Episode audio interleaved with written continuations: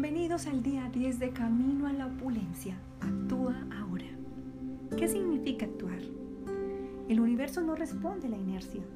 Cuando dejas de actuar es imposible avanzar en tu camino de desarrollo personal. En cambio, cuando abandonas el piloto automático y te vuelves consciente de la realidad, puedes actuar sobre ti mismo y solo entonces puedes cambiar tu vida. No lo olvides. Conforme actúes hoy, así serán los resultados que obtendrás en el futuro. Date cuenta que reaccionar es algo automático e instintivo. Actuar implica ser consciente de la respuesta que se da. Significa actuar con calma, valorando qué es lo que está ocurriendo en este instante, escuchando nuestro interior y actuando libremente. Algunas cosas pueden conseguirse a base de agotamiento personal, que no lo merece, por supuesto. Otras, en cambio, parecen imposibles al principio, sin embargo, pueden producirse si la vida tiene previsto que nos corresponda a nosotros. En cualquier caso, te recomiendo que lo intentes un mínimo de tres veces para saber si es posible. Si no lo intentas, no lo podrás saber. Aún así, no te obsesiones ni sigas testarudamente intentando algo más de siete veces. Si la vida te ha dicho que no a todas ellas, déjalo. Inténtalo en otro momento o cuando las circunstancias hayan cambiado. Actuar con eficacia significa que el tiempo y el esfuerzo aplicado en algo compensa el posible resultado a obtener. Se trata de actuar centrándonos en el propósito, en el proceso del mismo, no únicamente en el resultado.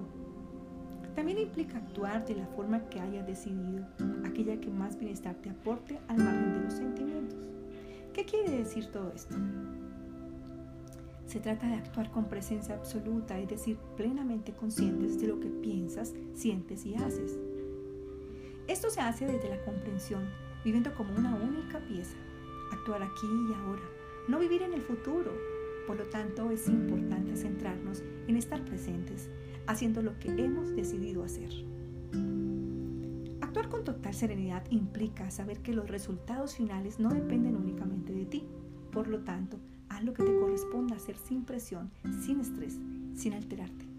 Es decir, sin sentirte obligado a obtener un determinado resultado. Tú no decides cuándo florecen las plantas o cuándo deben fructificar. Solo tomas la decisión de regarlas, esperando que ellas sepan cuál es el mejor momento para germinar. El hecho de que broten no depende de ti, regarlas sí. Asimilar esta idea es fundamental, ya que nos ayuda a dejar caer todo aquello que nos angustia por no poder controlarlo. Es importante saber que la preocupación no añade nada nuevo y bueno a nuestras vidas. La serenidad, al contrario, sí mejora las relaciones. Muchas veces determinadas circunstancias de nuestra vida nos alertan de cómo debemos actuar en este momento.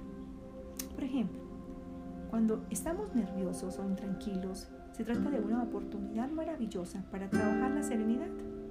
No desaproveches lo que te ocurra. Así podrás gozar de cualquier momento independiente de si puedes controlarlo o no. Decide actuar con total eficacia y serenidad ante cualquier circunstancia que se presente, dando lo mejor de ti en las labores que te corresponde realizar.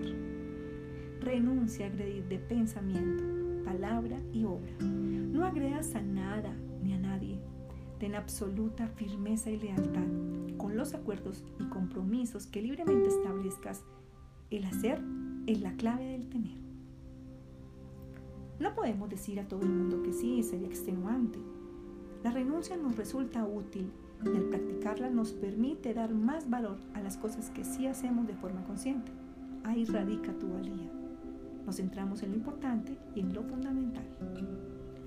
Bueno, ¿y qué es lo importante y lo fundamental? Pues bien, descubrir nuestra esencia, incrementar nuestra conciencia, hacer crecer nuestra felicidad, nuestra sabiduría, llegar a ser quien estamos llamados a ser. Al hacer una renuncia sabia y guiar tu conducta hacia tu plenitud, tu ego disminuye. Existe una relación, por lo tanto, entre la reducción del ego y el saber renunciar a lo accesorio, aquello que no es central en nuestra vida y no nos corresponde en ese momento. En este sentido, la renuncia está íntimamente ligada con la comprensión y esta a su vez con la sabiduría y el amor. Por lo tanto, La renuncia sabiamente enfocada puede llevarnos a la plenitud y a la felicidad. Además es sabio renunciar a hacer lo que se quiere a favor de lo que es adecuado. Así podemos liberarnos de la esclavitud de las emociones y de los sentimientos. Es muy importante escucharlas y aceptarlas. Sin embargo, estas no deben decidir nuestra conducta, especialmente cuando nos inunda el odio, el miedo o algo similar. Por lo tanto, renunciar al libre albedrío y decir sí a la vida sí a la vida, esa que nos corresponde vivir, que es un signo de sabiduría. Abracemos las dificultades si éstas nos traen nuestro mejor beneficio. ¿Cuál es la diferencia entre agredir y dañar? No debemos confundir el agredir con el dañar. En la agresión se usa la energía, ya sea mental o física, generalmente hacia alguien, y va con una intención violenta con la falsa creencia de que podemos perjudicarle. Tú eres el único que puedes dañarte a ti mismo con tus pensamientos. De tu sabiduría dependerá si permites o no que otra persona te dañe. Sin embargo, recuerda que aquello que piensas o haces a los demás, te lo haces a ti mismo.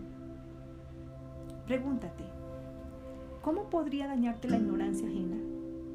¿Puedes ser víctima de una agresión externa? Sin embargo, al entenderla, tu paz debe continuar inmutable y por lo tanto nadie puede dañarte. Observa este punto claramente y obsérvate, revísate, presta mucha atención. Miremos qué tipo de agresión hay. La violencia física incluye acciones no solo contra el cuerpo, sino también contra todo lo material. Por ejemplo, hacer desaparecer una carta apreciada de alguien sería una acción de violencia física. La violencia verbal no implica solamente los insultos, las amenazas o los gritos, sino también el chantaje emocional, es decir, cuando usamos la palabra para forzar la voluntad de otra persona. La parte más sutil, sin embargo, alude a la violencia mental. ¿Cuántas veces hemos pensado que él o ella debería haber hecho tal cosa? Como no lo ha hecho de una manera especial, es una mala persona. Este es un ejemplo común de ese tipo de violencia. Sin embargo, pensar mal de los otros nos llena de dolor y de sufrimiento. Es como beber veneno y esperar que el otro se muera. Al margen de este tipo de violencia empleada, es importante tener presente que todas las personas siempre hacen lo que pueden, siempre actuando de la mejor forma que saben. Al fin y al cabo, los errores son inevitables. Todo tiene una función aunque a veces seamos incapaces de comprenderla. Cualquier evento y cualquier elemento cumple su papel. Nada sobra y nada falta. Por lo tanto, ¿quién soy yo para agredir algo pensando que no debería ser como es? Y cuando nos referimos a todo, no hablamos solamente de lo físico y lo material, sino también de aquello que nuestros sentidos físicos no pueden captar. Ojo con eso, es muy importante. Recuerda que todo es energía. Si decidimos utilizar la agresión contra aquello que nos disgusta, nunca captaremos su verdadera función porque no querremos comprenderlo y entonces viviremos en la pobreza de la ignorancia. Esta idea se hace extensible también a las personas y por favor enfócate muy bien porque acá estamos despertando memorias y ese tema de la ignorancia es lo que nos tiene a nosotros con los resultados tan caóticos que tenemos. Permítete abrir tu corazón, recibir, interiorizar, experienciar, vivir, verificar. Es un regalo para ti. Y si estás en este grupo y si estás escuchando, este mensaje es porque te hiciste correspondiente. De ti dependes si continúas, si lo abortas, como seguramente has abortado muchas cosas en tu vida. Recuerda que todo es perfecto y todo tiene un profundo propósito de amor. Así no lo estemos entendiendo.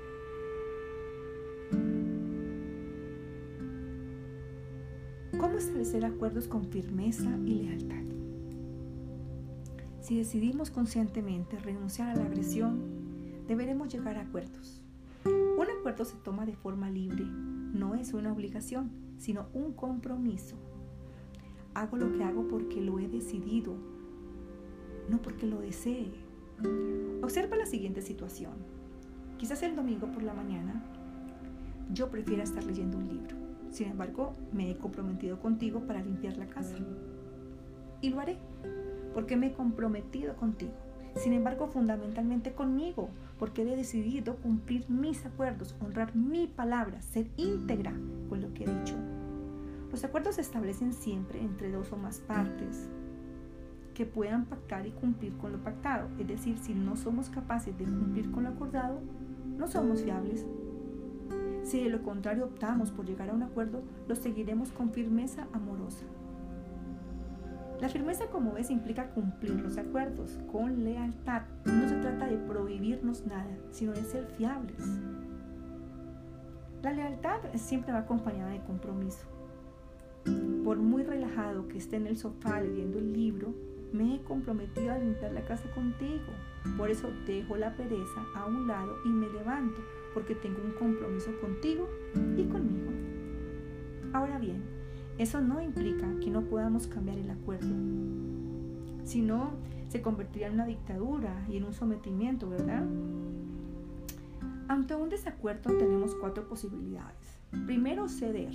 Ceder, sí. Ceder libremente sin echar en cara a la otra persona nuestra sesión. Llegar a un punto medio, concesión por ambas partes. 3. Informar de las condiciones que podemos aceptar y, de, y del hecho de que si no se aceptan no habrá acuerdo. Yo seguiré mi camino y dejaré que tú hagas el tuyo. No te culparé, no te chantajearé, simplemente sabremos que no somos suficientemente flexibles en este tema para llegar a un acuerdo. 4. Ruptura. Falta de acuerdo, imposibilidad de trabajar conjuntamente. Mira que si nosotros aprendemos a trabajar estos cuatro acuerdos ante un desacuerdo, ¿cómo vamos a poder evolucionar? ¿Verdad que sí? Que no podamos llegar a un acuerdo con alguien no significa que no podamos amarle. Simplemente le dejamos vivir su vida, deseándole que sea feliz. Le dejamos libre sin obligarle a ceder en este aspecto en el que no hemos podido llegar a un acuerdo. Qué hermoso Mira lo gratificante que es hoy poder compartir contigo esta lección. Y llegamos al ejercicio opulente número 10. ¿Cómo vas con tus ejercicios? ¿Qué tanto te han aportado a tu vida? ¿Los estás haciendo conscientemente o solo por llenar el cuaderno? Fíjate algo. 1. Enumera tus 10 regalos del día de hoy. A estas alturas de seguro ya estarás intensificando este poder en ti. Por favor, no lo pases por alto. Yo sé que mm, Observar los regalos que la vida trae con el día a día no es algo sencillo cuando no has estimulado el músculo de la gratitud. Sin embargo, te invito a que lo hagas sin desfallecer. 2. De acuerdo al texto y a tu despertar, describe en qué necesitas empezar a actuar a partir de hoy. 3. ¿Cuáles son las acciones más instintivas en ti? Nombra al menos 10. Ejemplo. Entrar en una conversación donde nadie te ha invitado huir cuando algo no te agrada, enojarte porque las cosas no salen como tú quieres. Escribe las tuyas. 4. Vamos por partes y paso a paso. Entre todos los compromisos que ya has ido sumando en tu proceso, te invito a que intenciones, como ya sabes, con un propósito diario lo cumplas. Empieza con lo pequeño para llegar a lo grande, porque entre más grande, más energía se requiere. Contesta estas preguntas animales derechos o son aquellos con pensamiento cercano al humano como los delfines, monos y ballenas? ¿Podemos comérnoslos? En el planeta Tierra, un lugar a explorar o a cuidar. ¿Nos relacionamos con el mundo inerte como si solamente fueran objetos? ¿O vemos el mundo inerte como algo valioso que nos ayuda a descubrirnos? Cada uno tiene la respuesta a estas preguntas. Tu respuesta marcará tu relación con el mundo y ella marcará tu relación interior y el tono de tu vida. Qué maravillosa. Tú eliges, eres libre de escoger. Ten en cuenta que el resultado es tu elección. Sin embargo, esto no es una obligación. Sexto, antes de irte a dormir, relee la lista de las 10 personas, las 10 situaciones y los 10 regalos en voz alta y al final de cada punto. gracias, gracias, gracias. Que cada día lo sientas, que te palpita el corazón, que te llena completamente, que te... A ver, que de verdad te sientes diferente y con una felicidad y un gozo extraordinario en tu vida. De ti depende cultivar estos buenos sentimientos. Y por favor, no dejes de contestar ninguna de las preguntas. No es un tema de obligación, es un tema de compromiso para que tú mismo te des cuenta en qué espacio estás. Llegamos al final. Muchas felicidades por haber completado el día de hoy. Déjame saber si lo disfrutaste. Te espero mañana y recuerda, pon el corazón en sintonía porque algo maravilloso está sucediendo hoy en tu vida. Te invito a que te suscribas a mi página web www.sandrasantamariacoach.com. Así contactas conmigo, te enteras de mis novedades y encuentras otros programas.